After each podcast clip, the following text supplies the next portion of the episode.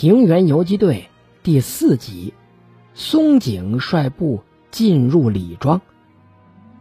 这一下啊，气得松井直骂八嘎。他命令部队到李庄，把李向阳给抓起来。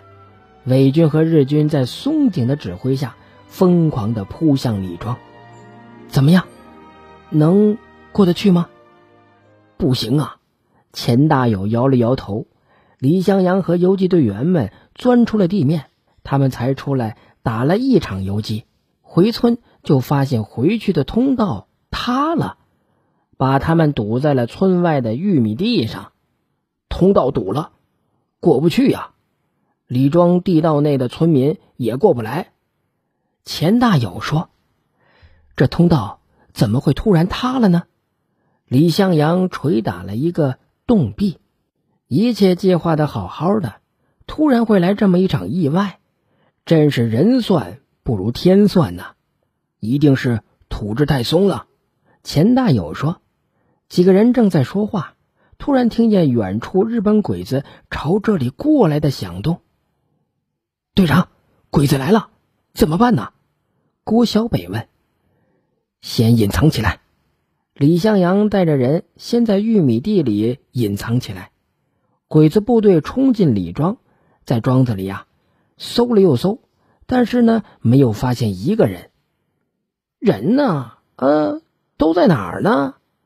副官对着杨守业大发脾气。杨守业哭丧着脸：“李襄阳真的在李庄，可现在庄里连一个人也没有啊。”副官说：“呃，可能在地道里。”杨守业说。松井听了，和气的走到杨守业的面前，问：“你说的什么？什么地道？”“啊，是的，呃，李庄的村民挖了很多的地道，呃，他们一定躲在地道里边。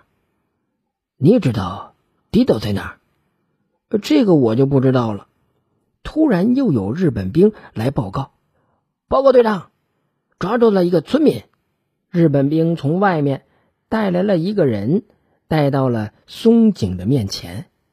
这个人不是别人，就是村长吴有贵。呃，太君，别误会，呃，我可是良民呐。吴有贵说：“你是良民？呃，是的，我可是没有进入地道的良民。”吴有贵本来已经下到地道里面了。他发现通往村外的通道塌了，就只身出来，探听鬼子的情报，好给李向阳和大伙儿通风报信儿。松井满意的点点头，并让吴有贵敲敲锣，把村里的百姓呢都叫到村口集合。吴有贵打着锣大喊：“呐，乡亲们，皇军知道你们在地道里了，快到村口集合开会呀！”藏在村子边沿的李向阳和游击队员们都知道了这个消息。钱大友着急地说：“松井已经知道李庄有地道了，得想个办法把松井的部队拉出李庄，这样李庄的村民呢才能够安全转移。”游击队员们纷纷的议论开来。抽旱烟的老海对李向阳说：“队长啊，咱们要不拐到他的屁股后面？”到他的后面打，他就得追过来，我们再把他呀引出李庄，不就得了吗？李向阳说呀：“对，鬼子的西庄炮楼是重要的一个据点我们呢，趁松井和他的部队在李庄，把西庄炮楼给端了，这样啊，既可以打击敌人，又可以把松井引出李庄。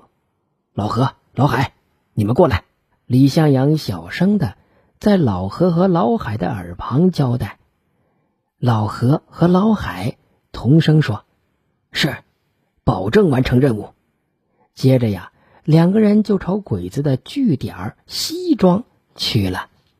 已经正午了，太阳啊热辣辣的。老海和老何赶到西庄据点，守在西庄炮楼的是一个小队的伪军。这个小队长啊，就是为人爱财如命啊，嗜赌成性。常常是四处搜刮民脂民膏。最近呢，还想找一个做饭的呢。老海探听到这个消息之后，就让老何呢假扮成一个做饭的，两个人一起呀混进西装炮楼去应征。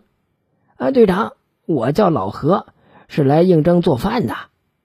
老何点头哈腰的说：“，我叫老海。”小队长都没有正眼看老何和老海一眼呐，只顾着跟他的两个手下喝酒赌钱。老何、老海三下五除二的就解决了几个伪军。